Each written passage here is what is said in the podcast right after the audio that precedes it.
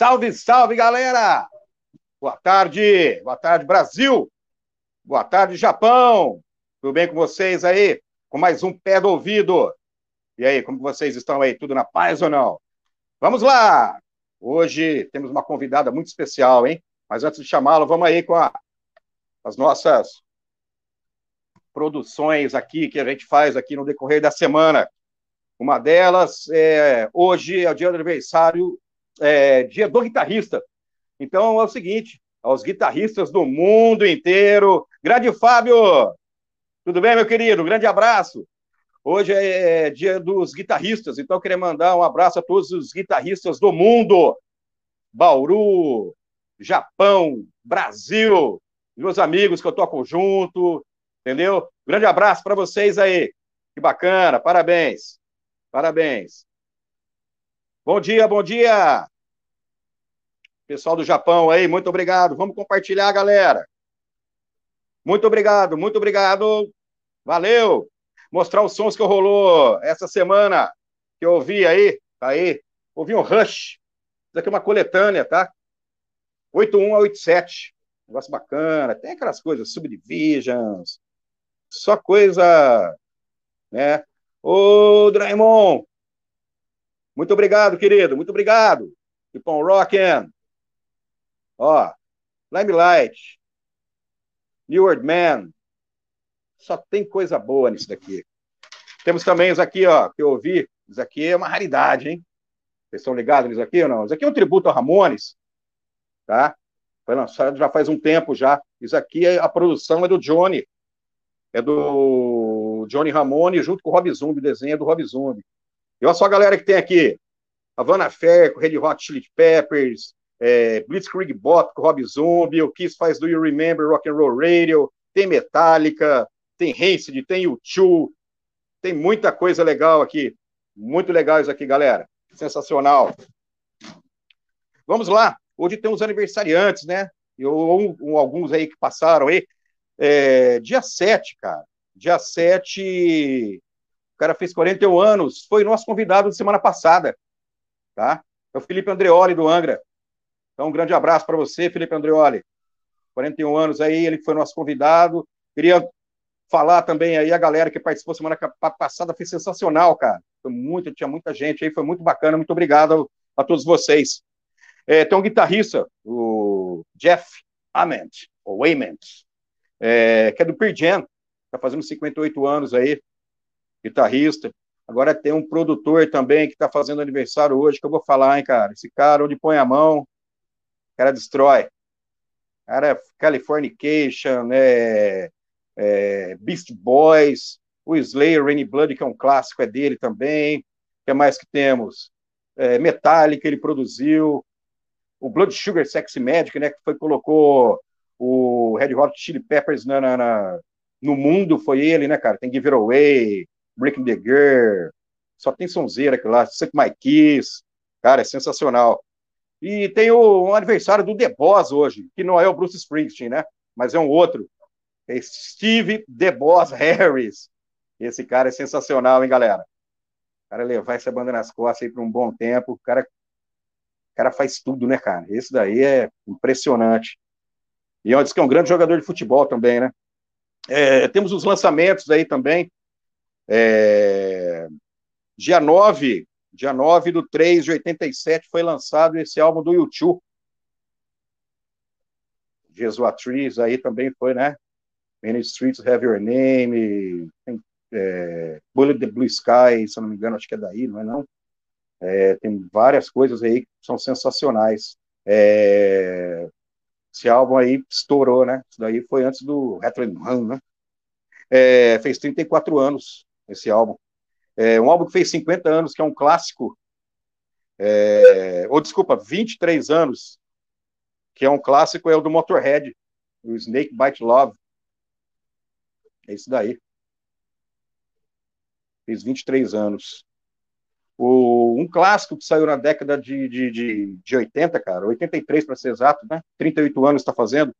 Foi Quiet Riot, cara. Um monte de gente deve ter comprado esse play, que é o Meta Hell. É, Meta Hell. Eu tinha Confield é Nós, né? Confield é Nós, que é de Slade, né? fez muito sucesso, né, com os caras, deu, deu um up, assim, né, cara, os caras começaram a escutar esse som direto, pegar o que era o antigo, foi demais. Em 67 tem um classicaço, tá? foi lançado dia 12, é o Velvet Revol é o Velvet Underground, desculpa, o Velvet Underground e, e Nico. Isso daí é um clássico, né, cara? Isso aí é uma coisa que é, é sensacional, isso aí. Isso aí é punk mesmo. Cara, demais esse som. nós temos um fato, cara, que inclusive foi em Yokohama Arena, no Japão. É, foi o primeiro show, cara, com maquiagem que o Eric Singer fez. Foi dia 9 de 3 de 2001. Eric Singer foi quando ele fez o primeiro show com Kiss com maquiagem, cara. Olha só que louco isso daí. Demais, né? É... Nós é, sempre pedimos aí para a galera que assiste é, para compartilhar, né? Fazer é, esse esquema e mandar umas fotos para gente, cara. Vai passar aí um número aí para vocês aí, é, para você mandar fotos se você tiver com o seu ídolo, entendeu? Manda foto para gente aí, a gente posta aqui, se você lembrar de onde foi, tá ok? É, temos uma aí do Lê, do Leandro, Lê Drums, batera, aí ó, aí ele com o Alírio Neto, do Xamã, isso aqui foi um rolê que teve aqui numa casa em Bauru, eles fizeram um Dream Theater cover, foi bem louco esse, esse dia aí, foi muito bom. E nós temos o do Germano também. Ah, não, do Damian. Olha o Damian aí. Damian Teshima lá em Tóquio, cara. Tirou uma foto com o queridíssimo André Matos, né, cara? Pô, o André Matos. Uma raridade essa foto. Temos aí do Germano. Germano, que é um brother nosso aí, ó. Tá com o Jorge Israel, né? Que era do Kid Abelha. É, que ele é da, da Jagger. O Germano da Jagger. Assessoria jurídica para artista. E fora isso, ele tem ele tem, é, ele faz shows também, né? É, uma produtora aí que leva uma galera também, aí bem bacana. É, temos o Edmir também, né? Edmir também, a foto dele, cara, é com o Udo Dirk Schneider. Ele era do Accept, né? Accept, Accept. É, essa foto é no Festival de Vaca em 2012. É, ele é guitarrista do Overtrash aqui de Bauru. Né? Essa galera que eu falei aí, o Dame é do Japão, né, cara? O Lê de Bauru, o Germano é lá de Curitiba, de uma cidade lá. Tá? Mandar um abraço aqui pro Lemaia. Lê, muito obrigado, meu irmão, grande guitarrista aí. Você fez aquela presa para mim lá, cara. Mandou um pix aí para ajudar o nosso programa. Muito obrigado aí. Obrigado mesmo. É, vamos lá, então. Essa pessoa é sensacional.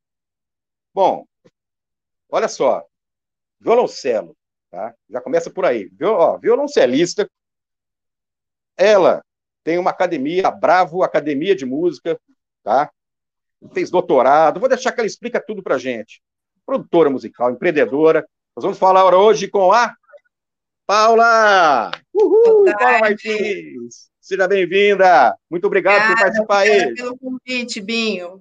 Gratidão. Pô, que legal. Pô, eu que agradeço. Paula, ó, vamos começar. Assim, por que o violoncelo? Como que foi esse negócio? Se fosse para ser clichê, eu ia falar que é o melhor instrumento do mundo, né? Mas vamos lá. ah, quando eu tinha em torno de 11 anos de idade, a minha irmã começou a estudar violoncelo, por conta que a igreja que a gente frequentava estava montando uma orquestra, e ela escolheu o violoncelo. Eu tenho uma diferença de idade com a minha irmã de 14 anos. Isso vai ser interessante, porque a gente vai falar disso daqui a pouco, né?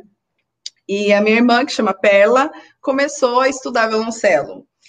Eu acompanhava as aulas, assim, um pouquinho à distância, achava o som do instrumento lindo e pedi para o meu pai, que é um grande incentivador, meu pai é um autodidata, toca muito bem, sempre incentivou a gente a estudar música, pedi para fazer aula de violoncelo. Ele deixou, ninguém botava fé em mim, ela parou e eu continuei. E aqui estamos.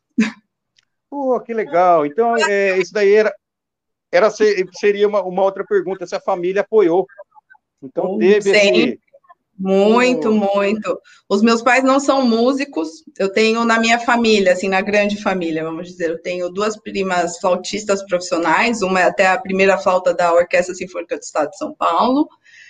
Mas meus pais sempre foram muito envolvidos com música. Minha mãe canta muito bem e meu pai toca violão muito bem, autodidata. Assim. Então, é aquela coisa, aquele amor, aquela vontade também, né? Ver a filha, às vezes, seguindo o caminho, foi lá, me apoiou, sempre apoiou minha irmã também. Minha irmã estudou piano antes de, de estudar o violoncelo. Hoje ela é fonoaudióloga profissional, doutora em voz profissional, então ela está muito envolvida também com o ambiente musical. Então a gente sempre teve esse ambiente na família. Muito apoio. Legal, que legal, que legal. É, apareceu uma galera aí, ó. Vamos dar um, um hello aí, de repente você conhece aí. O Renato Albino, eu vi. Renato, um grande abraço, querido. Ele é de uma super banda chamada Creme Rinse, aqui de Bauru. A Paula tá falando de Bauru, viu, galera? Pois é. é temos a, a Marla Lore, que mandou aí. Muito obrigado, Marla. Valeu. Teve o Alcides, ó, o Éder de Souza. Alcides é o meu pai, desculpa te cortar. O Alcides é meu pai, meu grande fã, oh, meu grande incentivador.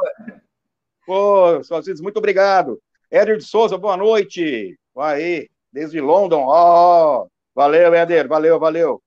Vamos lá, é, qual foi sua maior inspiração, assim, quando você começou? Você tinha Teve algum disco que trouxe você para esse caminho, que era de violoncelo, ou você escutava de tudo? Como que era? É, vou fazer um resumo aqui, porque você viu que os, o meu gosto é bem eclético, né? Eu te mandei uma discografia aí um tanto peculiar, vamos dizer assim.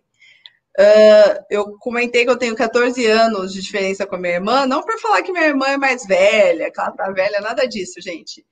Quando eu nasci, minha irmã estava ali, né? Eu nasci em 1987, 31 de dezembro, o pezinho em 1988.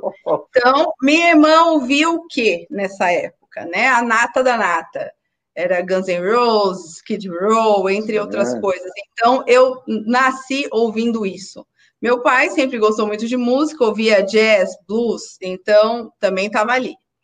Quando eu comecei a estudar música, né? Eu estudei música anteriormente, falta doce, aquela coisa mais informal, né? Mas quando eu comecei no violoncelo, uma das grandes inspirações né, de quem toca violoncelo e principalmente das mulheres é uma violoncelista já falecida, de uma história bem triste, por sinal, mas foi um dos grandes nomes do instrumento, que é a Jaqueline Dupré. E ela, você vê ela nas gravações que a gente tem, sempre uma moça né, muito jovem, muito talentosa, e aquilo acaba servindo de referência. Então, foi uma das minhas inspirações. No meio erudito, a gente não tem muito os discos que inspiram a gente, mas a gente tem os compositores e os intérpretes. Né? No caso, aqui no violoncelo, para mim, foi a Jaqueline Dupré, num primeiro momento.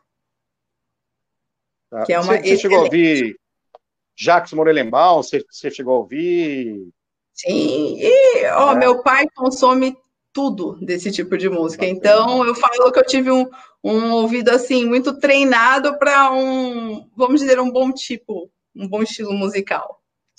Tá. Então, ó, fora violoncelo, é, a Bravo, você também é produtora musical, é, empreendedora. Isso. professora. É, a gente tenta de tudo, né? Multitarefa. A minha formação, eu sou bacharel em violoncelo. Né? Então, eu sou violoncelista de formação, atuo como violoncelista. As minhas pós-graduação são em áreas da saúde, que é em neurociências voltado para a música. Eu sempre tive muita curiosidade nessa área e e foi abençoada de ser aceita num programa da área da saúde da Universidade de São Paulo, porque hoje a ciência tem grande interesse em saber em como que a música funciona no cérebro humano, né? Onde que pode nos beneficiar. E os benefícios são inúmeros. Então, eu tenho mestrado e doutorado em neurociência com ênfase em música. Mas a minha formação original, sou violoncelista. Tenho a Bravo, que a Bravo vem depois de eu trabalhar durante um tempo no SESI, é, o SESI aqui do estado de São Paulo, eles tinham um projeto, aliás, eles têm um projeto de ensino de música de cordas friccionadas, que no caso é violino, viola, violoncelo e contrabaixo acústico, e eu estava nesse projeto e também fazia parte de produção com eles. Então, dali já despertou algo que eu fazia muito informalmente, às vezes em outros locais que eu trabalhei, ou eu sempre gostei dessa parte de eventos, eu via que eu tinha facilidade com isso, de articular, juntar as pessoas, etc. E comecei a trabalhar aí com a parte de produção, que foi o que me fez conhecer algumas figuras aí do meio do metal, né, nacional, e onde aconteceu o link, né, que todo mundo pergunta, da onde você conheceu esses caras? Vem num primeiro momento pela parte de produção. E como eu tenho a formação, né, na pós-graduação aí na área de neurociência, eu também dou aula numa pós-graduação de neuroeducação musical. Pô, que legal, que legal. É, depois eu vou comentar a respeito dessa foto aí, que isso daí não é qualquer pessoa que tira foto. É. São duas Coisa... pessoas interessantes, né? Nossa Senhora. É... Bom, daí você fez aula, tudo isso daí, você fazendo aula de violoncelo e fazendo, estudando a facul também. Foi tudo ao mesmo isso. tempo agora, assim, praticamente? Porque o que acontece? Não, já faz tempo, ó. Eu tô com 33. Eu comecei o violoncelo, vamos dizer, com 12 anos de idade. 12. Então, eu comecei, fiquei um tempo aqui em Bauru, mas é, um, é assim, é uma mão de obra extremamente escassa. Aí, felizmente, já no ano que eu comecei, eu fui aceita no Conservatório de Tatuí. Então, com 12 anos começa a minha saga e a saga dos meus pais, né? Que eu falo, eles merecem aí um troféu, porque foram anos de investimento, não só financeiro, mas de tempo, em me levar para Tatuí, que eu ia toda sexta-feira fazer a aula de violoncelo e outras disciplinas que eu tinha aqui cumprido, conservatório, e depois de Tatuí, eu continuei estudando violoncelo, só que em São Paulo, com o professor da minha professora de Tatuí. Então, acabou que eu migrei para um professor de um nível um pouco mais alto, que era um polonês muito louco, infelizmente já faleceu, que era o Zygmunt Kubala. Fiquei com ele também por quatro anos. Eu iniciei o meu bacharelado em violoncelo com ele. Infelizmente, ele veio falecer ali no meu terceiro ano de violoncelo. Ele falava que ele ia morrer tocando e assim ele fez. No meio de um concerto, ele teve uma parada cardíaca e faleceu.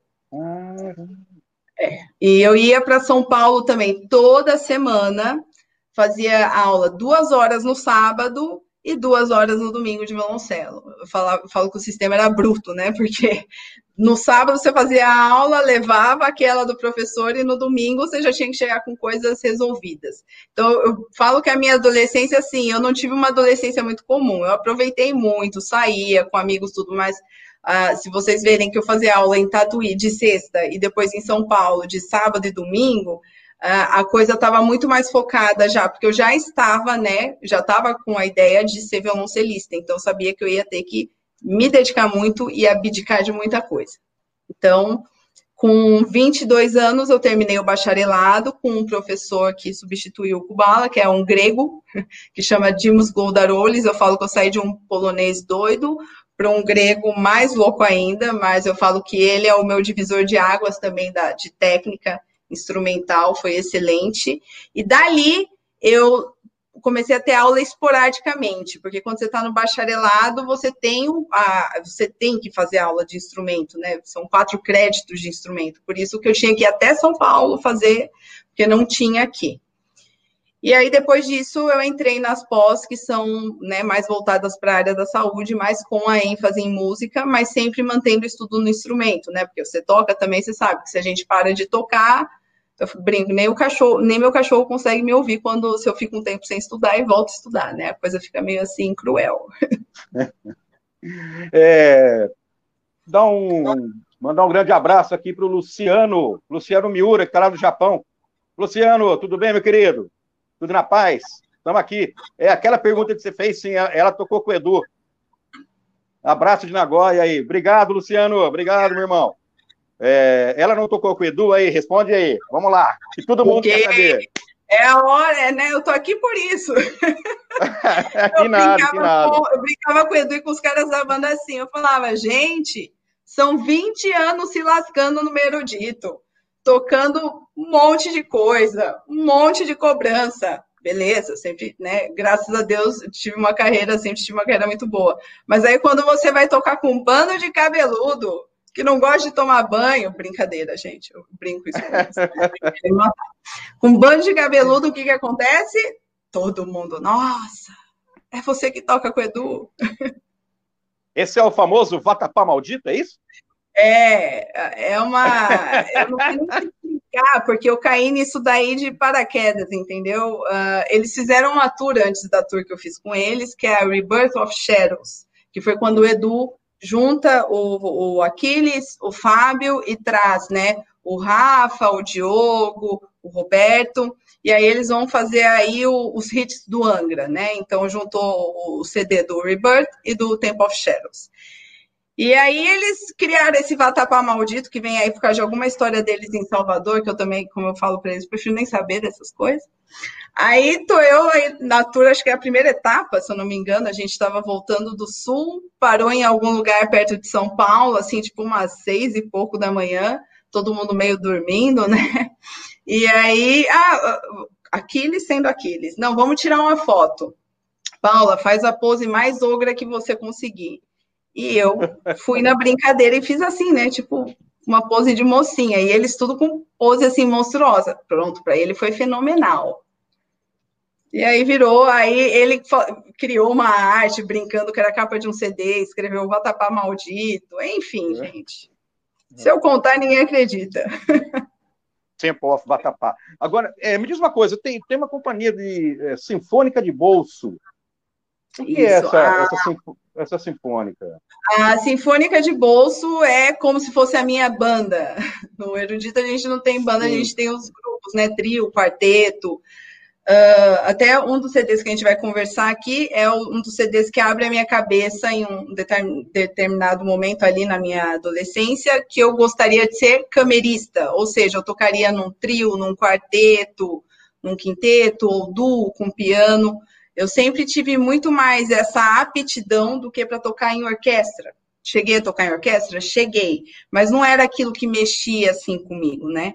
Então, eu sempre estive voltada para isso e eu estive voltada para isso em um momento ali em 2010, mais ou menos, uma grande pianista aqui do Brasil uh, saiu de uma universidade e veio, voltou para Bauru para cuidar dos pais dela que estavam aqui idosos. Mas é uma pianista assim tão fora da casinha que recentemente ela esteve fazendo pós-graduação nos Estados Unidos e quando ela foi fazer a prova de doutorado dela, a banca levantou para aplaudir, para ver como ela toca bem. Nossa. Então, nesse momento, o SESC criou um projeto que chama Bravíssimo, isso em 2009, 2010, que era um projeto para trazer para as crianças música erudita, mas como trazer música erudita para criança sem ser chato.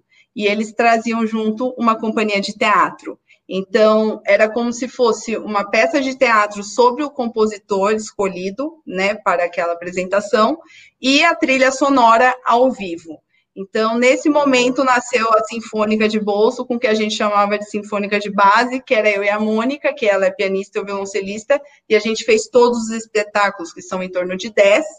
Para você ter noção quantas vezes a gente tocou, a gente tocou mais de 120 vezes num ano, porque a gente tocava pelos SESCs. Pelo então, às vezes a gente estava em circuito, tocava, como era focado também para público infantil, às vezes tocava de manhã, às vezes tocava à tarde, à noite, aberto ao público em geral. Então, daí nasceu a Sinfônica. Vocês veem que a gente está com uma roupa super tradicional, né? Na verdade, a gente também Exato. tinha os figurinos, tudo para criar todo aquele ambiente lúdico, né, para a criança.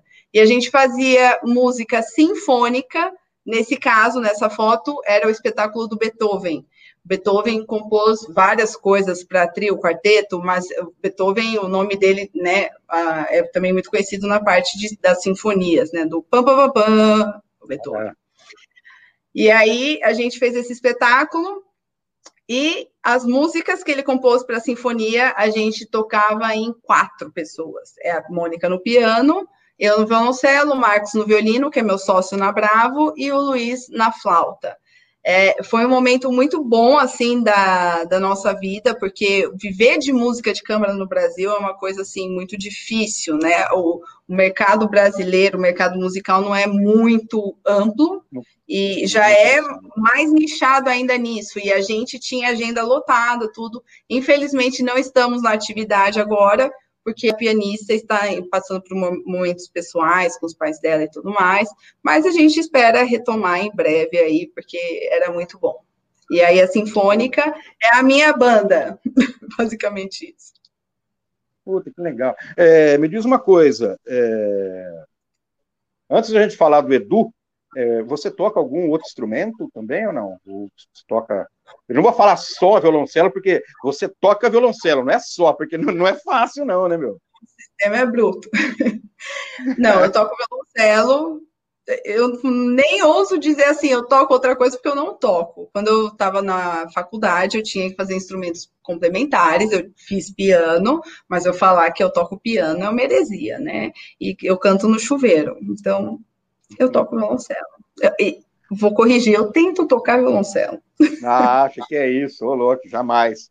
É, eu queria que você falasse, é, antes da gente falar do Edu também, um pouco da Bravo, é, como que. Pode fazer o merchan aí, não tem problema não. Vamos embora. Não, a gente está aqui para isso. É, é, é para todo o pessoal, um pessoal que já sabe tocar. Eu sei que tem um ótimo é, professor de, de violão lá, chamado Denner. O cara é muito bom, por sinal. Estou tentando roubar o Denner do projeto Guri já faz tempo, mas ele não cede aos do Marcos. Mas a gente vai chegar lá. Ah. Então, a Bravo, ela nasce em 2016, no momento onde eu estou dentro do SESI. Eu sou muito grata ao SESI, porque eu trabalhei com uma equipe de cultura muito boa e eu aprendi muito ali dentro. Eu falo que eu, eu passei maus bocados, mas foi um trabalho que me ensinou muito. E ali eu enxerguei quantos alunos tinham no curso né, de cordas friccionadas, que ali eu estava à frente. E eu pensei assim, nossa, eu tô tendo. Porque eu tinha que. O trabalho era, eu tinha que estar tá responsável por esses, pelo projeto de ensino, eu tinha que fazer produção, e às vezes, quando o presidente, conhecido como Paulo Scaff, chamava, a gente tinha que ir até São Paulo tocar, então é uma coisa assim que fica densa, né? Eu falo que fazer isso por um período muito bom, né? Você cresce muito, mas chega uma hora que assim o corpo vai pedindo arrego, né? Então, em 2016, eu pedi o desligamento da instituição com muita dor no coração e vi que eu estaria um pouquinho preparada para pensar em ter uma salinha para eu dar aula. E eu fiz um cálculo muito estúpido, que hoje, depois de aí, quatro anos de brava, eu falo, meu Deus, onde eu estava com a cabeça? É, ah, eu vou ter uma salinha, se eu tiver nessa salinha aí é, 30 alunos me pagando tantos reais, eu já ganho um pouquinho mais até do que eu ganho aqui, aqueles cálculos assim que a gente faz muito por cima. É. Só que, como você acabou de mostrar ali na foto, tem um moço, né, do meu lado esquerdo, que é o Marcos. O Marcos é meu sócio, o Marcos é meu irmão de vida. A gente se conheceu aqui em Bauru no projeto da orquestra sinfônica. E o Marcos estava terminando o doutorado dele em violino lá no Alabama, nos Estados Unidos. Pensando em voltar para o Brasil, e eu falava: para que, que você vai voltar para o Brasil? Porque ele já estava muito bem estabelecido lá. O Marcos toca muito. E ele falava: não, eu vou voltar, eu vou voltar. E aí eu comentei com ele que eu estava pensando em sair do SESI e ele falou, Paula, a gente sempre quis ter uma escola, algum lugar que a gente pudesse encurtar a distância ao ensino de qualidade. Porque todos nós, bauruenses, em algum momento, né, quando a gente chega num, num determinado quilômetro ou num determinado nível, você tem que sair de Bauru, não adianta, você não, não encontra a, né, um professor aqui, principalmente nesses instrumentos nossos, como o dele, violino, o meu violoncelo. E ele falou, você quer montar uma sala? Não, é, eu monto com você, porque eu quero montar um, um, estúdio de violino quando eu voltar, não sei o quê. Então, a Bravo começou, era para ser a Paula e o Marcos, vamos ver uma sala. Aí começa a ver imóveis, não sei o quê, aí o pessoal começa a ouvir aquele zum, zum, zum, né? O meio aqui é minúsculo. Aí, não, então vamos fazer uma escola de cordas. Aí ia trazer uma professora de viola ou de contrabaixo. Ah, mas aí precisa de um piano, né? Aí, ah, então fulano, não sei o quê, enfim. Em dois meses de muito trabalho, assim, muita noite de sono, sem sono, a gente conseguiu aí criar a Bravo, já inaugurando ela com 14 professores, o que a gente não tinha aula de bateria, uh, acordeon, que é uma coisa que me pedem até hoje, gente. Se alguém conhecer aí um professor de acordeon, aproveitar que eu tô aqui, por favor, fale comigo, tem muita procura. Gaita. A gente começou já com um time muito forte, todos amigos nossos, muitos foram meus professores na USC, a USC tinha fechado o programa de música aqui, e aí iniciamos a Bravo, e a Bravo, graças a Deus, foi crescendo, hoje nós somos em 27 professores, a gente mudou de prédio, cresceu, e é uma escola que a gente atende desde os sete meses de idade, né, na parte de musicalização infantil, que a gente tem uma abordagem diferenciada, até com uma professora que também faz mestrado na área de saúde, porque ela ensina música como linguagem, então é uma coisa fantástica para a criança, porque além de daquela parte lúdica, gostosa, tem todo um benefício cognitivo, né? E aí vem um time de, como você falou, né, um professor mais ou menos, como o Denner, um time nesse nível, que é, graças a Deus trabalha com a gente, todos os amigos, eu tenho uma eterna gratidão a todos eles que são amigos, as meninas do atendimento. Então, a Bravo é para sete meses de idade até para quem tiver vontade de estudar, a gente está lá. Online, legal, não precisa ser só aqui em Bauru, online também, a gente está com uma plataforma exclusiva para isso, é bem legal. Eu estou bem feliz assim e vi que a minha ideia de abrir uma escola ali naquele momento em 2016, eu não sabia nada do que eu estava falando, entendeu? A, a minha continha ali estava bem errada, basicamente. Mas que bom que Pô, a gente aprende, demais. investe, estuda, estamos aí. Pô, que legal, parabéns. É, falando agora de, de, de, de som, né? É, vai passar uma vinheta aí e vai aparecer a capa de uns discos aí. Eu queria que você falasse o porquê que chamou a atenção, se foi uma música que pegou você aí, beleza? Lincoln, rola a vinhetinha pra gente, man.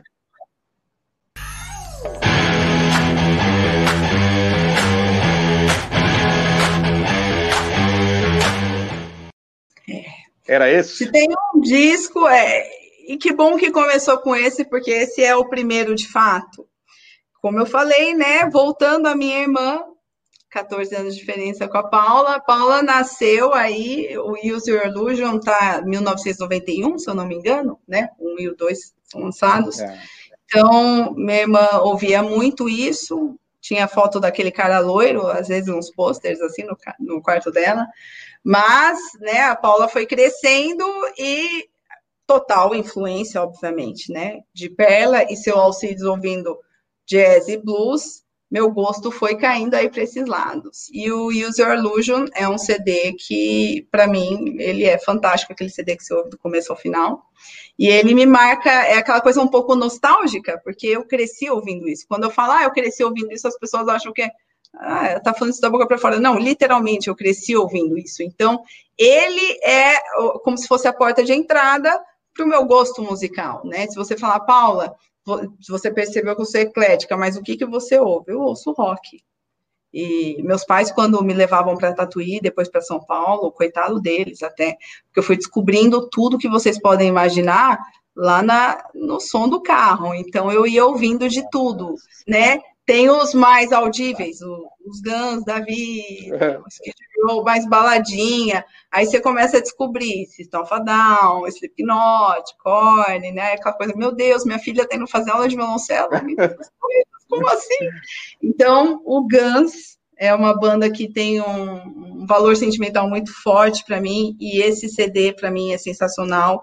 E dentro dele tá a música que eu mais gosto, que é Don't Cry, a versão 2. Então, Use Your Illusion 2 está aqui no coração. Porta de entrada para o meu gosto Legal. musical. Muito interessante ele vir em seguida, porque eles estão bem distantes, né? Assim, é. nos anos, porque, se eu não me engano, o Train of Thought saiu 2002, 2003, alguma coisa assim.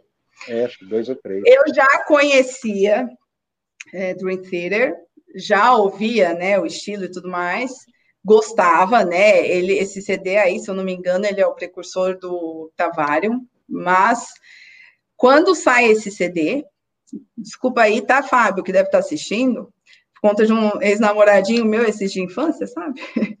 que era alucinado por essa banda, e eu dei o CD para ele, e aí eu ouvi uma vez com ele e comprei o CD para mim. E aí foi onde é a minha segunda porta de entrada do metal, que eu falo o quê? Ah, eu gosto de uns sons mais pesados, porque esse CD do Dream Theater, ele é um pouquinho diferente do que a linguagem do Dream Theater em si, ele é bem mais pesado. Bem pesado, eu, né? Em alguma reportagem que eu li deles, o, o Portnoy falava, eu não sei fazer uma canção de amor, então, né, a gente não fez um CD de amor, a gente fez um CD de ódio, porque tem uns riffs bem pesados, tudo, mas é. essa banda dispensa comentários, né? Todos os músicos são assim excelentes e também traz aquela referência o quê? Da, da do, virtuos, do virtuosismo, né? De você olhar uma banda de metal progressivo tocando assim, quando você está ali no meio erudito, aquela coisa um pouco mais sublime, né? Mais clean. E aí você olha e fala, mas esses caras tocam muito, né? E é aquela pegada que hoje, se você falar, Paula, qual é, né, para onde que vai aí? É para esse estilo. Então, tem muita gente que conversa comigo às vezes de Dream Theater, eu falo desse CD. Ah, mas Paula, como, né, Awake, o Metrópolis, não sei o quê. Eu falo, gente, é gosto. Esse CD para mim é sensacional. E ele começa com uma das músicas que é um dos hits, né, do Dream Theater, que é As I Am, uma música é. excelente também. Então esse CD essa esse disco, por sinal, é, é, é, as guitarras é muito carregada. Elas são muito pesadas, elas são mais Não, pesadas do que os outros. É, a linguagem mudou um pouco, né? Bastante. E eu, como eu disse, eu ouvia bastante antes, mas era aquela coisa mais assim, ah, ok, né? Muito musical, sensacional o virtuosismo dos músicos, não tenho nem o que falar. Mas quando entra isso, que é aquela coisa, você fala, nossa, isso é Dream Theater? E aí você começa a ouvir, e tem três músicas nesse CD, que é o As I Am, ela é um pouco mais o hitzinho, né, do CD. Tem uh, In the Name of God e Endless Sacrifice. Essas outras duas, elas são é, aquele padrão DT, né? Músicas bem extensas. E você vê o trabalho harmônico, rítmico, um monte de compasso alternado, aquela coisa que você começa a contar, você se perde. Linhas assim extremamente estruturadas, aquela coisa que quando você para para comparar até a genialidade com compositores do erudito, sabe? Que aí eu, eles dá para comparar um pouquinho com os caras que vêm aqui, né, do século XX, já mais da música contemporânea. Você fala, a cabeça está no mesmo lugar. O nível de genialidade é, musicalmente falando, se, independente de gosto, quando você fecha o olho e ouve. Meu pai, por exemplo, não gosta de metal, mas quantas vezes a gente foi para São Paulo ouvindo isso, meu pai falava, é bom, bom, significa que ele gosta, mas não é bom, é muito bem tocado. Então, é, esse CD ele é a minha porta de entrada aí para gostos mais pesados. Pesados. Esse cara é sensacional, né? Yoyomar. É, Yoyomar é o, o rei do violoncelo, né? Hoje ele é o cara que está mais popular em relação ao cello. É, ele e os cellos, né? Mas a gente está falando aqui do cara que é um intérprete de fato, assim, né? Não tem nem o que falar. Esse CD, por alguns motivos, o, o CD ele vai aí narrar a obra do Astor Piazzolla, que é um dos meus compositores preferidos, está entre o meu top 5, né, que o Piazzolla compunha tangos jazzísticos. Ele nasceu em Mar del Plata, na, na Argentina, mas muito novo foi para Nova York com os pais.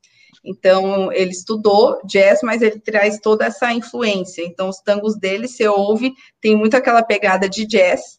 E é nesse CD, né, que eu desperto ali a minha paixão por Piazzolla. Meu cachorro chama Astor até, por, em homenagem ao Astor, Piazzolla.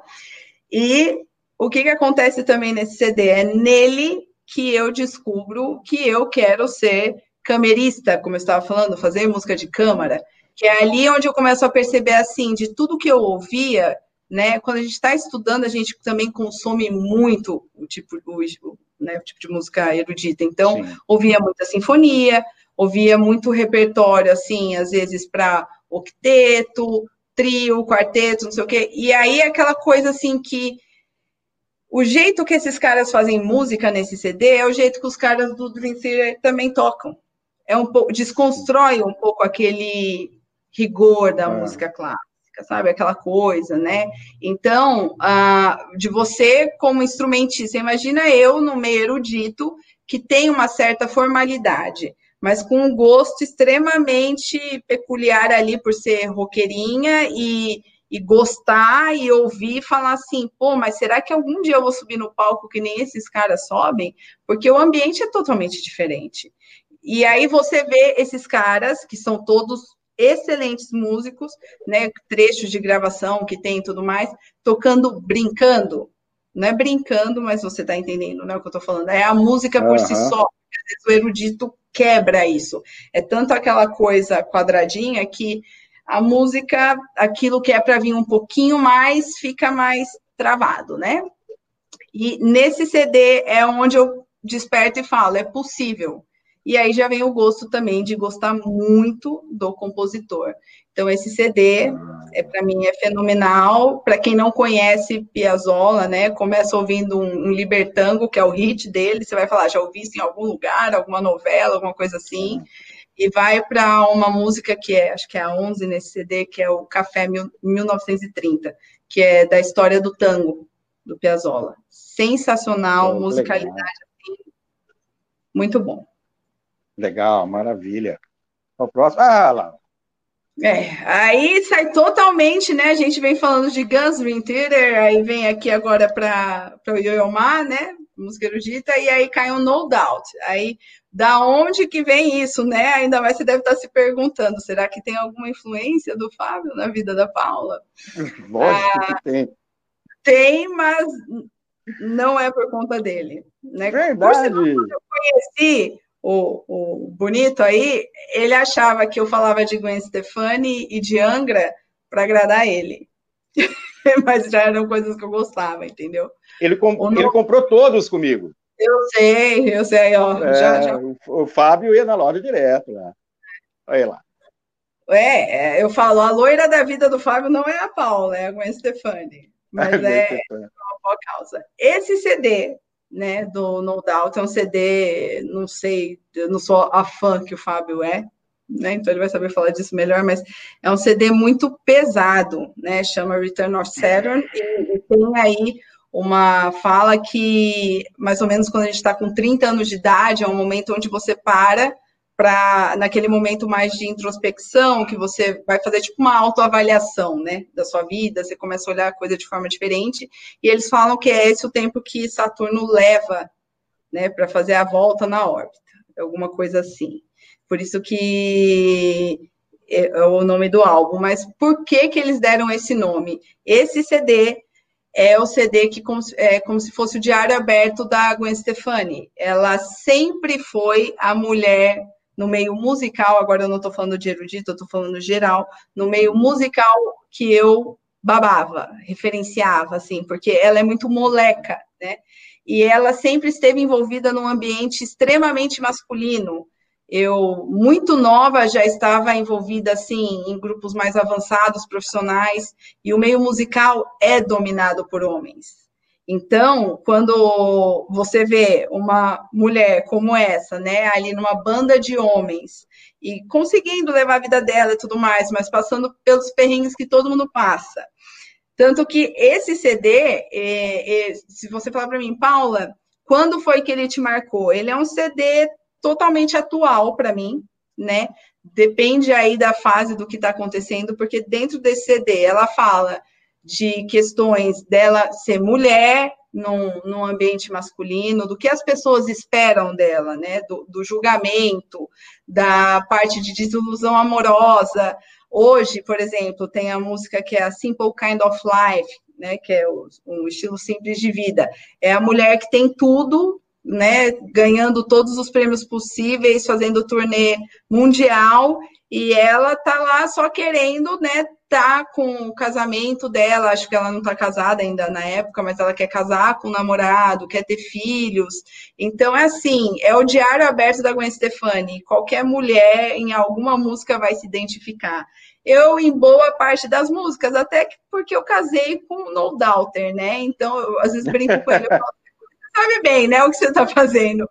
Mas é um CD muito bom, extremamente pesado quando você lê as letras por conta de realidade, né? Então, me marca pe pelas questões de composição e pelo fator Gwen Stefani, mulher, meio masculino, tudo isso.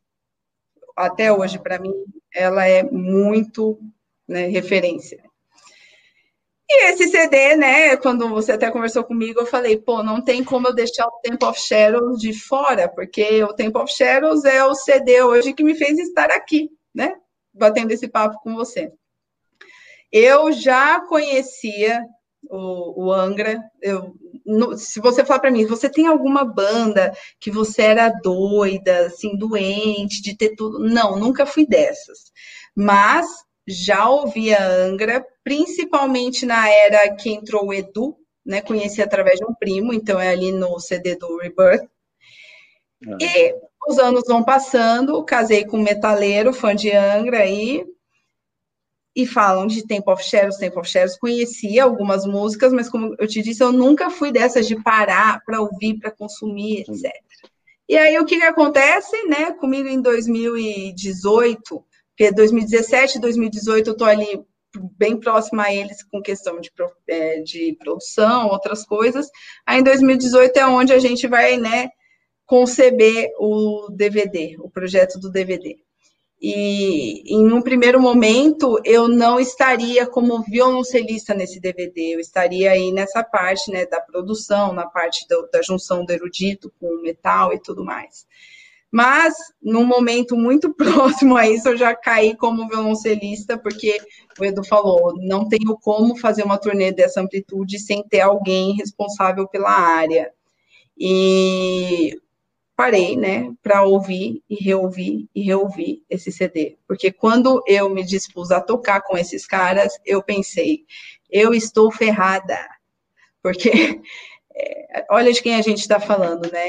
É um CD aí com composições: Edu, Aquiles, Kiko, Rafael, Felipe, Fábio. É um time muito musical. Todos eles são excelentes músicos. E é uma linguagem um pouco diferente da que eu estou acostumada, né, a trabalhar. Mas eu, o ouvido ainda funciona aqui. Eu só pensava assim: eu estou lascada. Então, como eu não tinha os arranjos, né, nesse primeiro momento, só me restou ouvir, ouvir, ouvir e ouvir. E foi a melhor coisa que eu fiz, porque quando né, eu tive que sentar ali uh, na, no, na correria já de pré-tour e tudo mais, uh, é muito melhor né, quando você já tem as linhas dos outros instrumentos aqui na sua cabeça, que é basicamente o princípio que a gente usa para fazer música de câmara, né? Não é você ali sozinho, é você num todo. Então você tem que saber o que está acontecendo no todo. E ao ouvir o CD, eu falava assim para o Fábio, né? Porque é um, tá entre, acho que é o CD que ele mais gosta na vida também, tá? É esse e outro do No Doubt. É. Eu falava, pô, esses caras são fora da curva mesmo, né? Eu já sabia que era, é que eu nunca tinha parado para ouvir de fato. E cada música que eu ouvia, eu falava, meu Deus, mas onde que eles estavam com a cabeça quando eles fizeram isso, entendeu? Então é um CD que é uma obra-prima de fato, tive o privilégio de participar e não disso, né? Que isso daqui é o Temple of Shadows original, mas na, na gravação do DVD. E é um CD que é extremamente bem feito. Musical, é tudo, parte de mixagem, tudo, tudo. Não tem o que falar de nada desse CD. Só que é extremamente complexo. E que tocar isso daí me ajudou muito até na parte do erudito, porque quando eu volto para pegar alguns repertórios que eu tenho, às vezes, que tocar alguma coisa, eu volto a estudar, parece que por ser mais linear, fica mais fácil, né? Ah. Então, é aquele desafio que te leva um pouquinho para outro patamar. Então, esse CD, ele teria que estar, porque foi ele que fez aí essa virada, né, agora da Paula no metal, e vivem me perguntando, Paula, Paula, você não é erudito, te vi tocar no Sesc Vila Madalena, tipo, repertório para cello e piano, Vila Lobos, etc. É, o que você prefere, isso ou tá no palco do metal? Eu gostaria de conseguir pegar a Paula que está no palco do metal e colocar no erudito. Mas para isso você tem que quebrar muitos tabus, né? E também botar muita gente boca aberta no meio. Então, eu falo que tocar ali com esses caras foi uma baita experiência, mas isso é como se fosse aquela concretização de um sonho, de uma vontade antiga que eu te relato. Pô, eu tô ouvindo os caras do Dream Theater, eu queria subir no palco e tocar desse jeito, entendeu? É, com essa liberdade e tudo mais. Aí eu ouço o Yoyomá tocando Piazzolla e eu penso, é possível. E aí, anos depois, eu me vejo no palco com os caras que eu ouvia. E, assim, é, não vou falar que foi a coisa mais simples do mundo, ah, num todo, porque é uma responsabilidade muito grande, né? Em todo momento você pensa na responsabilidade que você tem em estar ali com eles, né? Mas foi, assim, sensacional. Que legal. Ó, então, tem uma, uma pessoa aí, Adonias Adelino Melo. Muito obrigado aí. Maravilha. Bom, lá, me diz uma coisa, agora vamos lá com o Edu. O porquê, como que você foi escolhida? Como que chegaram em... o, o, o, Luciano está per... tá perguntando aqui, ele, ele escreveu, desculpa a minha ignorância. Que é isso, Luciano? A gente não... Imagina, estamos Mas o, isso. O, o, violoncelo é plugado num amplificador? Ele queria saber isso daí. Luciano, não, muito obrigado. Ele, ele, tá, ele, ele tá lá em Japão. Ele está lá no Japão. Caramba, obrigada, Luciano. E não, violoncelo, a gente tem violoncelo né, ele, é, eletrônico, que é algo atual, mas o violoncelo, originalmente falando, ele é concebido de forma acústica, assim como o violão acústico. Então, ali, combinação né, de madeiras, tudo, todos os acessórios que tem aqui no instrumento. Se vocês veem aqui na foto, tem tipo aqui tem uns Fs, né? Que é aquele símbolo que todo mundo vê, já pensa em violino, violoncelo, ali, é por ali que sai o som. E o que garante a qualidade do som é né, a, a qualidade do instrumento, da combinação das madeiras, dos acessórios, das cordas, e a pessoa que está ali atrás também, que tem que mandar o som lá para frente. Então, é um instrumento meio complexo nessa parte, né? Os instrumentos de cordas friccionadas, eles são bem chatinhos nessa parte de projeção sonora, afinação, mas não são plugados, é tudo na raça. E eu falava isso para os caras da banda: vocês pegam esse cabo aí, liga na caixa e sai tocando. Eu que me vire para fazer um negócio soar. Né? Era muito engraçado, porque a gente fica fazendo essas competições, tipo isso aí. Fábio Laguna? Fábio Laguna, não, é, é, eu falo, a gente acaba ficando muito próximo, né, na turma, fica tudo parecendo meu irmão, porque é um pentelhando o outro e brincando, mas é, a gente aprende muito, né? Então falava, eles falavam, mas como assim, né? Pô, e, e se precisar, dá para colocar um microfone? Dá, você coloca o microfone ali, mas isso às vezes distorce o som, porque não é um instrumento feito para isso, é um instrumento feito, né, já com toda a questão dele de, de desenho, de madeiras, acessórios, para ter a projeção sonora. Cara, que legal. Então, como eu estava falando, é, como, que, como que eles chegaram até você? Como que você foi escolhida? Ó, eu conheci o, o Edu sim, pessoalmente, o Edu, Aquiles. É, eu conheci o time na turnê da Rebirth of Shadows, onde eu fui trabalhar com a minha amiga Viviane, e que fazia produção né, com eles ali numa agência. E, por sinal, no dia que eu os conheci, eu estava tocando à tarde em São Paulo, no Sesc Vila Mariana. Saí, assim, porque era tipo quatro da tarde, toquei até cinco, seis horas, cheguei lá toda estabanada no show deles, conhecendo eles assim, só correndo, porque eu estava ajudando na parte da produção. E é ali que eu conheço eles num primeiro momento. E daí começa, ah, então tá, então vamos levar um show para Bauru, etc. Que eles vieram fazer o show da Rebirth of Shadows aqui, aí trouxe para cá, e nisso vai estreitando o contato. Quando vieram para cá, o Edu aqui eles conversaram um pouco comigo, assim, tipo, sobre questões de música erudita, é, como que eu era a minha atuação, e aí eu relatei para eles, pô, no show lá de vocês do Carioca Clube, o show que eles levaram o Kai Hansen do Halloween, é, eu estava tocando antes música de câmara, né, repertório puro para violoncelo e piano, e sair correndo para um show de metal. É, ah, então você está ativa, tô, etc. Né, tá. Começamos a conversar, aí tá, né, redes sociais, vai vendo. E aí, numa das conversas com o Edu, acho que pós-show de Bauru, ah, ele abre muito assim. Onde tá... que foi esse show em Bauru? Foi aquele no da Jack. cervejaria? Não, ah, no Jack, Jack, só que em 2018. Lembro, lembro. Hum, ah, eu fui nos dois, por isso que eu perguntei se era lá. Alguma ah. coisa assim, abril de 2018. Ah. O, então, mas volta. O Edu, é, o Edu abriu para mim assim muito discretamente, né? Até porque a gente não tinha uma proximidade, então são, a gente está lidando ali no assunto sério, muito discretamente. Pensei já em fazer um show com orquestra, sabe aquela coisa que a pessoa fala assim? Eu falei, nossa, ia ser demais! É, e é como eu te falei, né? Eu sempre tive essa parte assim de produção, de gostar. E aí, eu, no SESI, foi onde eu comecei a trabalhar com o maestro João Carlos Martins, né? O projeto ali de cordas era encabeçado por ele, então eu trabalhava diretamente com ele, às vezes tocava com ele, então estava ali na proximidade. É.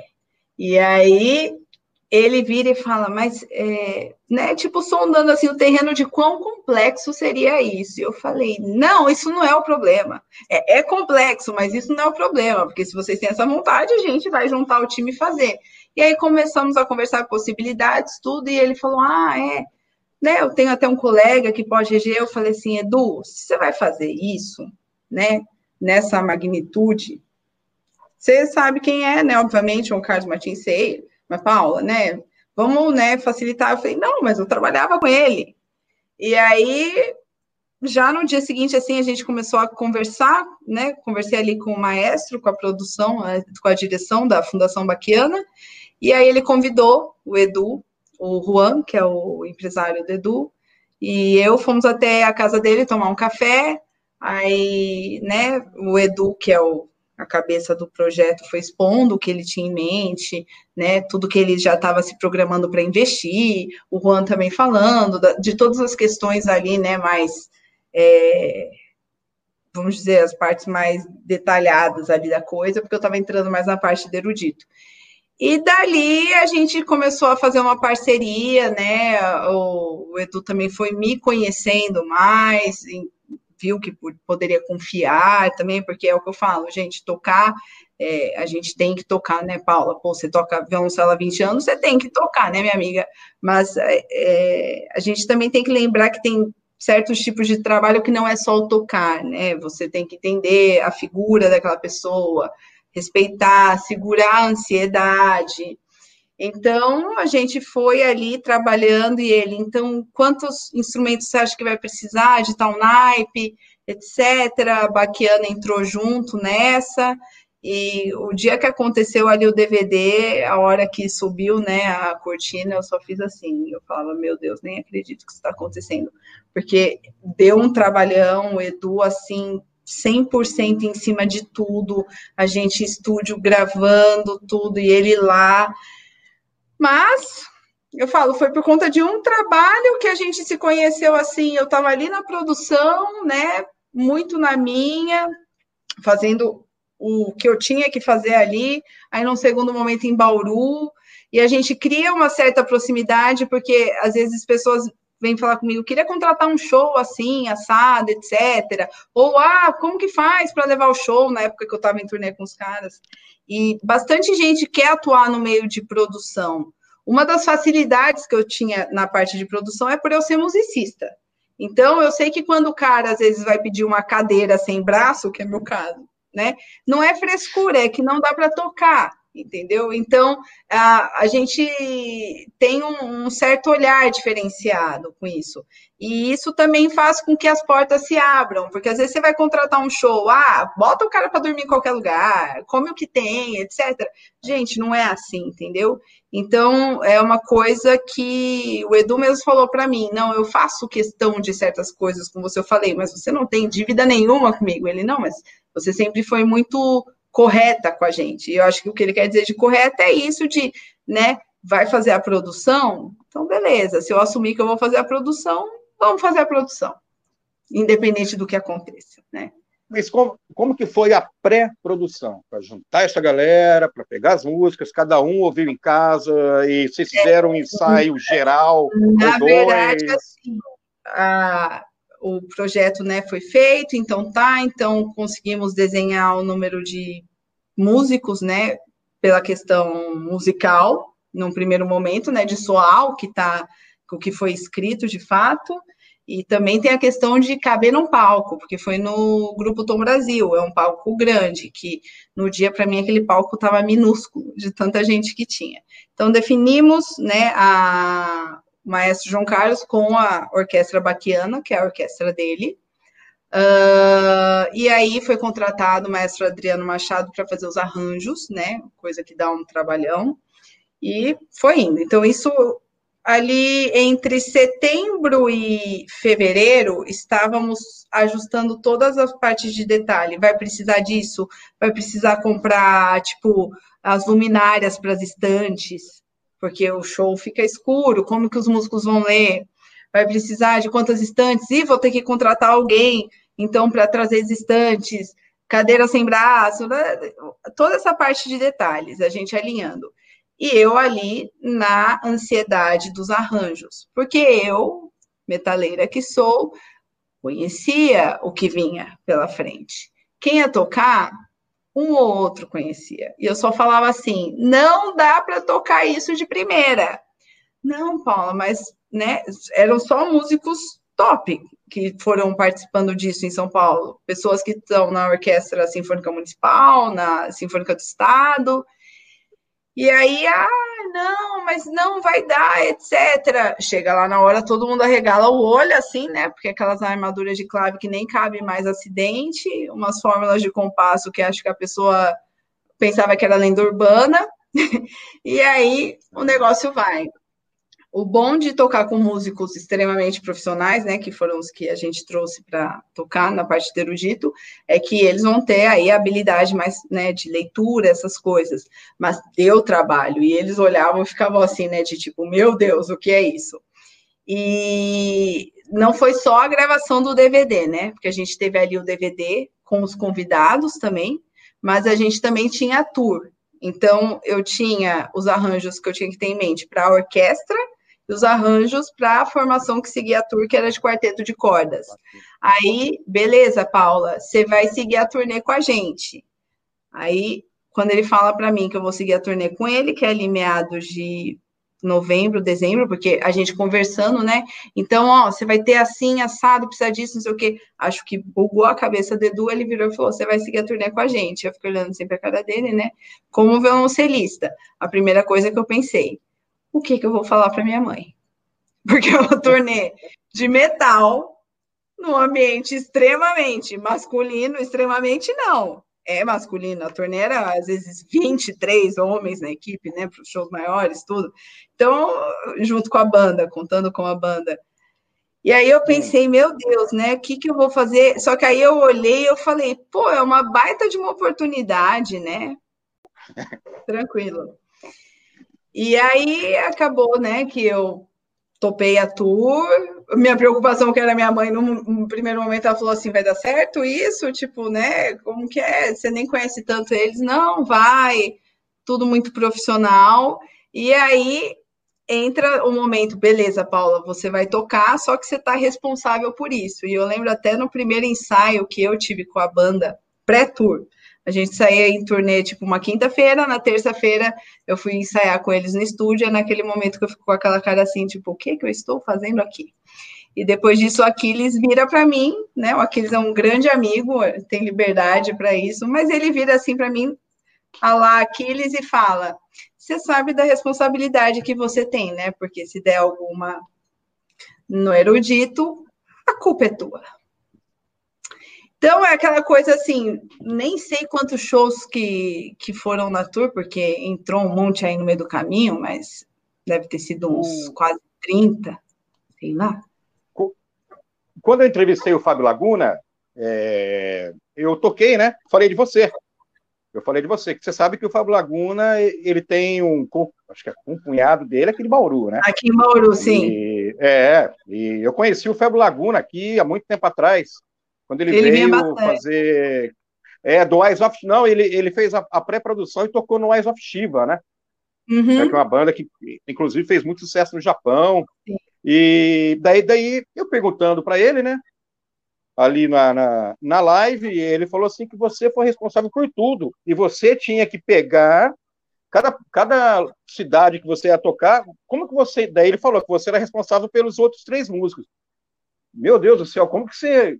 Exato, como, mas era, foi essa era? fala do tio do Aquiles de se algo der errado, você é responsável. E aí eu, né, você engole seco para não xingar o cara também, mas ele não tá errado, né? Então, beleza, você é responsável.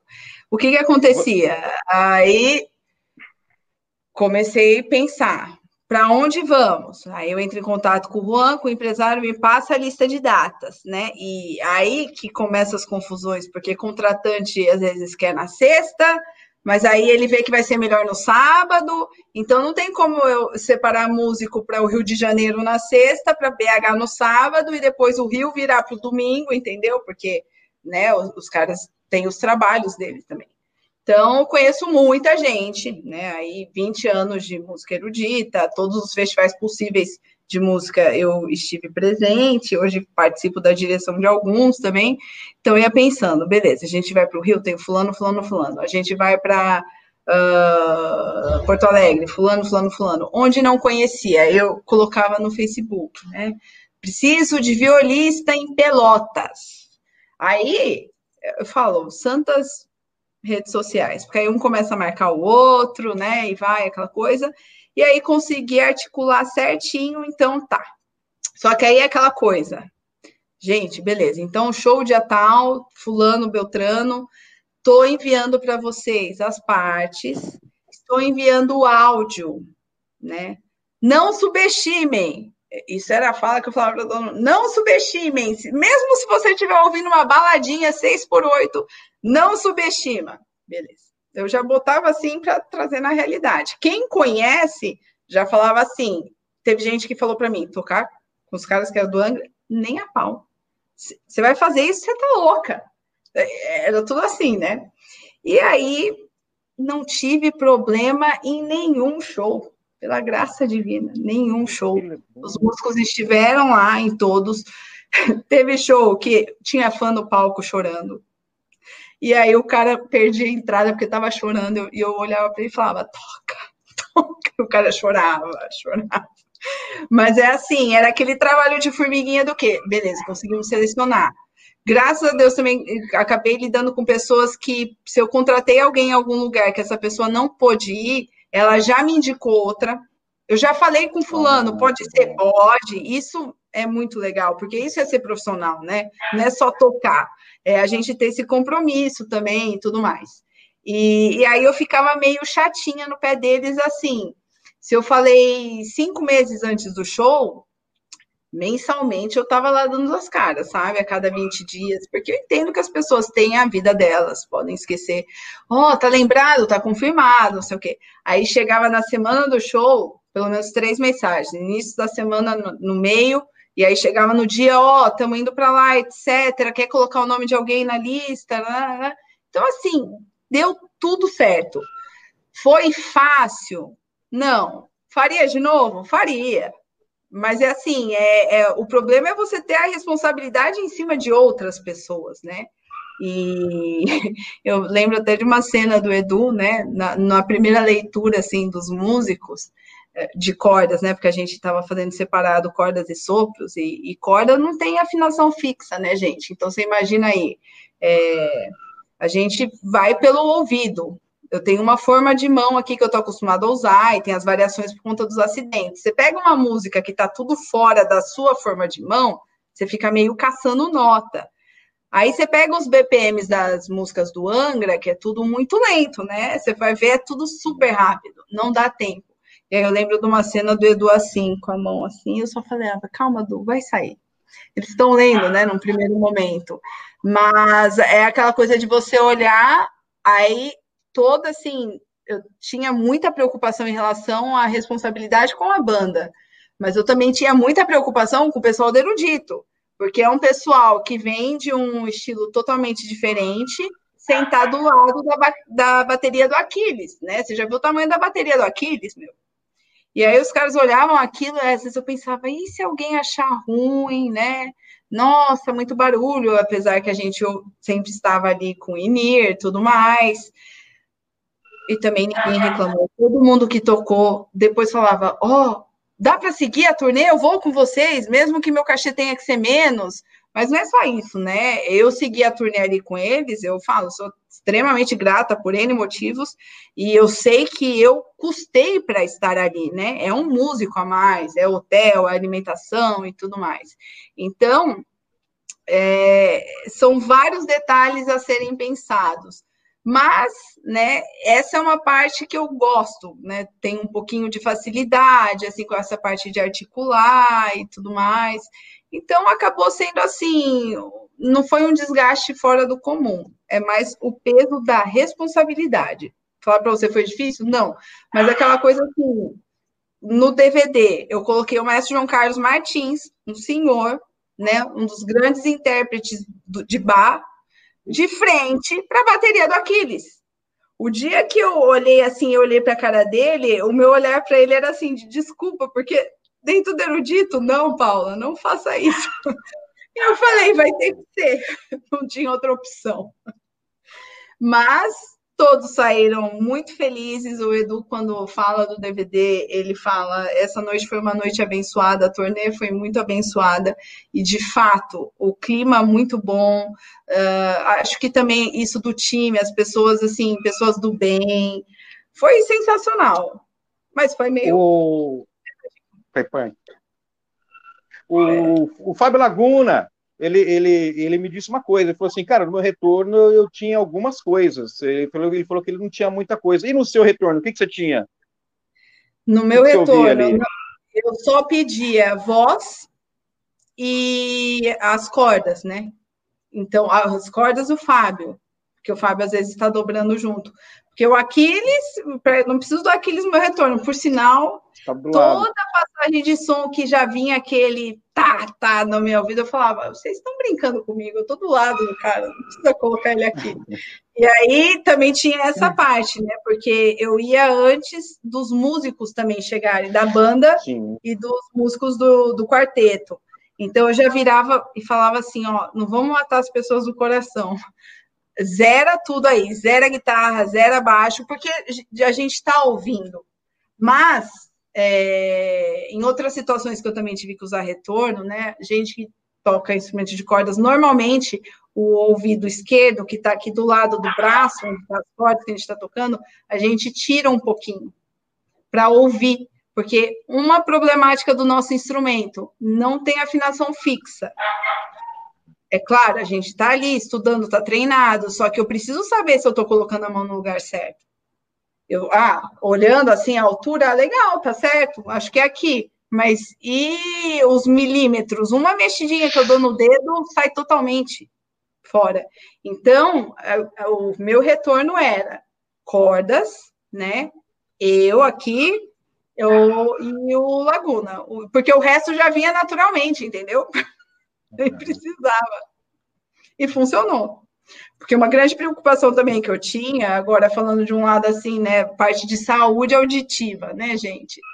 É difícil, uh, nós que somos músicos dependemos também muito do nosso ouvido, mas a gente está aqui tocando instrumento, que se eu não estou com a coisa boa aqui, já é difícil tocar. Como que eu vou tocar afinado? Eu pensava, meu Deus, como que vai ser com esse barulhão, né? Porque é alto, os retornos dos caras, tudo ali perto de mim. Mas trabalhar com gente profissional é isso, tanto com os músicos, né? Que em todos os momentos, quando você tem que falar assim, às vezes para a banda, ó, oh, espera só um pouquinho, porque tem coisa também que sai do jeito que eles estão acostumados a ensaiar, tudo mais. Vamos passar de novo isso, porque os violinos não estão, não entenderam a entrada, o maestro, etc. Foram super compreensivos e toda a equipe técnica. O Edu tem uma equipe técnica que eu falo, mora aqui no coração, todos extremamente profissionais e sempre ajudaram muito. Então, assim, momentos. Eu tenho até uma foto acho que não está aí com você, que eu, estou apontando assim, na legenda eu estou brincando com Aquiles, mas na verdade eu tô, é no meio de um show e eu estou falando com alguém da técnica que a pessoa do meu lado zerou assim o som, porque às vezes acontece. E eles muito ágeis, assim, porque onde a gente vai tem a equipe de som, mas tem, ah. tem a equipe da banda. Então a banda entra assim para socorrer também. Muito bom. Trabalhar com gente profissional. Aqui, ó, Luciano, interessante. Um, um abraço, indo trabalhar agora, que ele está no Japão. Luciano, muito obrigado Bom mais trabalho. uma vez, meu irmão. O Wagner Souza mandou legal. Obrigado, Wagner. Obrigado, obrigado. Galera, quem não conseguiu assistir, desculpa, inteiro aí, é, depois entra no www.paideguaonline.com.br barra pé do ouvido. É isso daí. É isso daí, tá? Paula, se você quiser assistir depois, você dá uma olhadinha, tá? É, mas voltando, é, o, o Fábio Laguna, ele, ele falou assim que a gravação do DVD teve poucos erros, né, cara? Isso daí é um ponto muito bom para você, né? Ele falou que não teve quase nada, né, cara?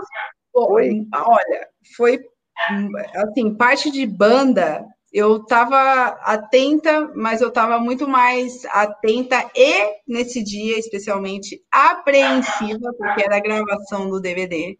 Então, aí era a orquestra, o maestro, eu me sentia assim um pouco zonza no dia, porque era responsabilidade, né, com a banda. Então tá, tá aqui a orquestra. Aí você olha para a orquestra, muitos amigos seus, muitos músicos profissionais, você fala, meu Deus do céu. E aí você olha para o maestro e você fala, nossa, o que, que aconteceu nesse dia? Eu, prestando atenção na banda, para mim estava tudo lindo. Aí aqui na orquestra, eu só estava preocupada porque é, eu acho que você chegou a assistir o DVD. A gente abre o DVD com a Quinta Sinfonia do Beethoven, né? O maestro Edu entrar aí num acordo, ah, qual música que vai abrir, não sei o quê. E seria interessante, de fato, né, ter uma abertura mais aí pro lado do erudito. E estávamos ali tocando todos com clique, né? Porque a banda toca com clique. Então, estamos ali, todos tocando clicados, etc.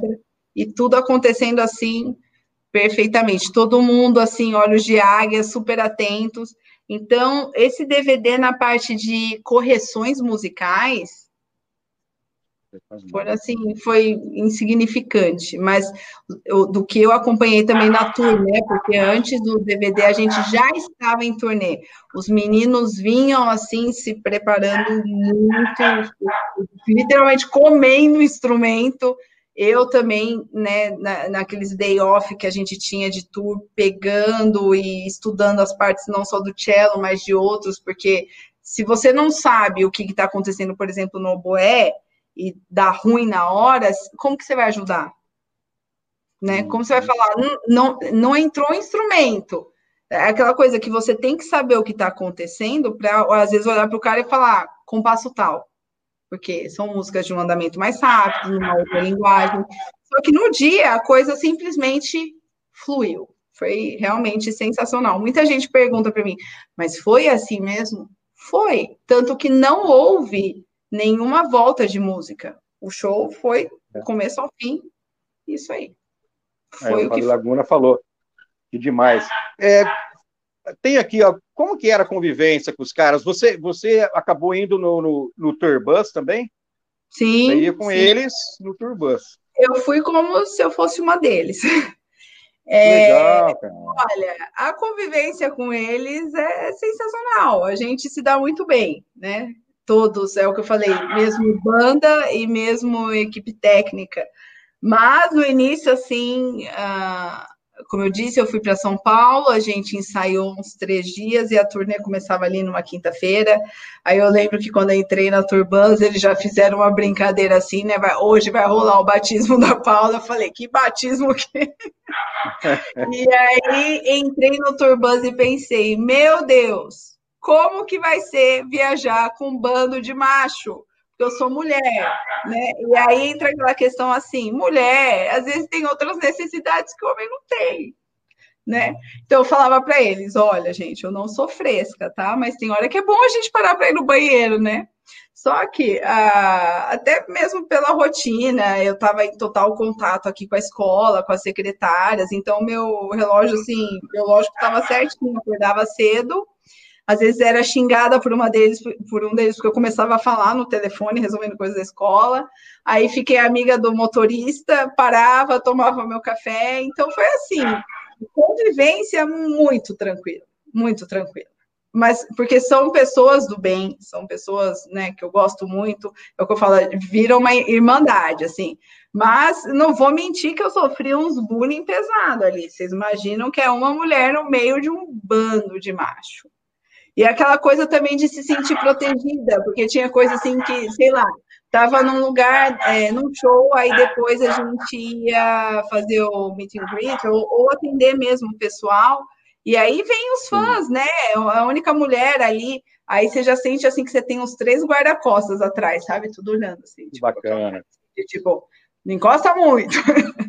então a gente, né, direto a gente conversa e fala, poxa, que saudade e tudo mais, porque fica muito próximo, né?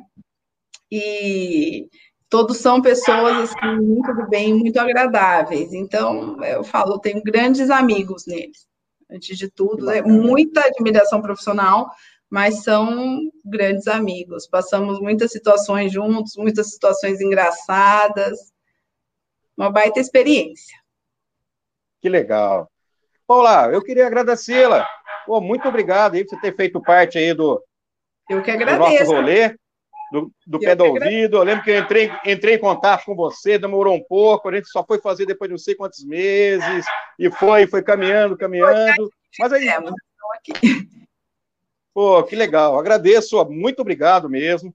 Tá? Espero que o pessoal tenha gostado. Renato Albino, oh, muito obrigado, muito obrigado, Renato. Ó, o Tiago, Tiago escreveu aqui, um dos melhores shows que eu já vi. Tiago é um meu... gosto especial, gostinho. Esse é o primo que me introduziu ao meio do metal. Né? Se oh, que legal! Entre outras coisas, é por conta dele, não é por conta do Fábio sair de acho que é por conta dele. É, Tiago! Que legal, que legal. Paula, então agradeço mais uma vez, agradeço a galera que assistiu a gente aí, tá? Pessoal do Japão, você vê que legal, o, o, o Luciano Miura, ele Sim. escreve embaixo, mas, mas não foi ela que tocou com, com, com o Edu? Olha é, que bacana, porque. O, lá no Japão, né, o pessoal aí do Power Metal Nacional, eles são muito reconhecidos lá. Então, e esse, então, e, e, e não foi lançado no Brasil. Vários, seguidores que às vezes vêm conversar comigo no inglês, aí falam umas coisas meio estranhas no meio, aí eu vou olhar e falo, é, ah, tá. É lá do Japão. E, e não foi lançado no Brasil, né? Ainda não, ainda não. Ainda não, né? É, estão negociando aí. Falando do, do, do, Edu, só a gente mostrar rapidinho aqui, uma pré-venda dele, que é esse, esse CD novo, Veracruz. Do Veracruz. É... Aí, ó, uma pré-venda. Embaixo aqui, ó, vocês verem aí, tem farfan.com.br. Ali é onde você pode pedir, tá? Isso aqui é um, uma pré-venda especial com todas essas coisas aí, ó. Tem camiseta, caneca Sim, e tudo mais. Super kit, é tá? limitado, então aproveitem. É, vai ser bem legal, vai ser bem legal. Olá, muito obrigado, então. Eu que agradeço. Obrigada pelo convite. Obrigada, pessoal. Muito obrigado. Manda um abração pro, pro, pro, pro Fábio aí. E agradecer a toda a galera que assistiu. E semana que vem tem mais pé do ouvido. Keep on rocking!